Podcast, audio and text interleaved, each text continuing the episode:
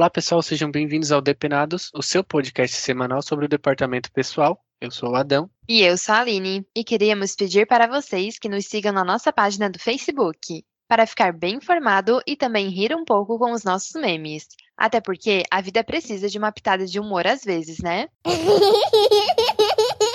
Isso, Aline. Às vezes a gente tem que rir da própria desgraça para poder aguentar essas coisas que só acontecem com quem trabalha no departamento pessoal. Bom, então vamos ao que interessa. Hoje nós vamos falar das empresas SCP, que são as sociedades em conta de participação. Essas empresas são meios de captação de recursos financeiros e de investimento. Geralmente é formada por dois tipos de sócios, um que chamamos de ostensivo e outro que chamamos de sócio oculto ou participante. O sócio ostensivo é aquele que vai ser o responsável por atuar como empresário e terá as responsabilidades pelas obrigações da empresa. É ele que aparecerá efetivamente para o mercado.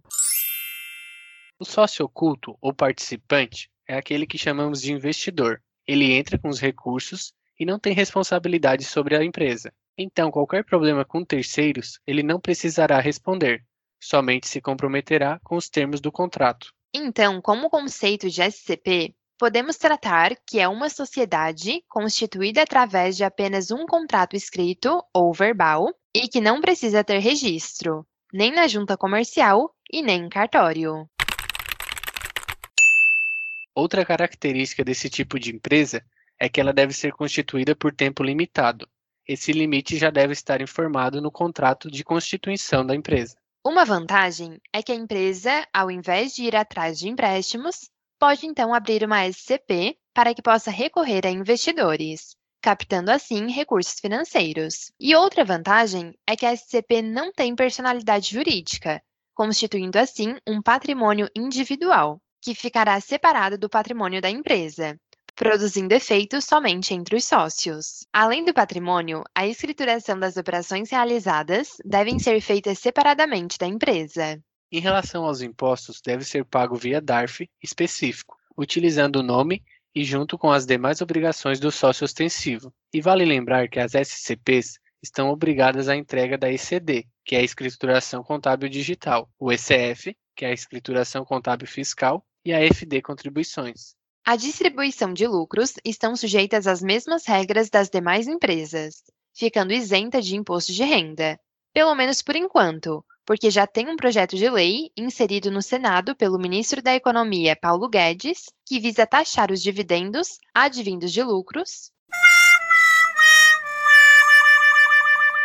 não só das SCPs, mas das empresas em geral também. Nope, nope. A SCP é uma interessante forma de captar recursos, e é comum quando investidores querem aportar dinheiro em startups por esse modelo de sociedade. No mercado imobiliário, é grande a quantidade dos chamados pools de hotéis, quando um imóvel é de alto padrão e fica caro para somente um fazer um investimento. Assim, eles se unem para a alocação ou compra do imóvel e dividem os lucros. Outro exemplo são a união de vários médicos, que além dos investimentos financeiros, se comprometem também a atuar diretamente na operação da SCP, prestando os seus serviços. Muito interessante saber mais sobre esse assunto e esses tipos de empresas.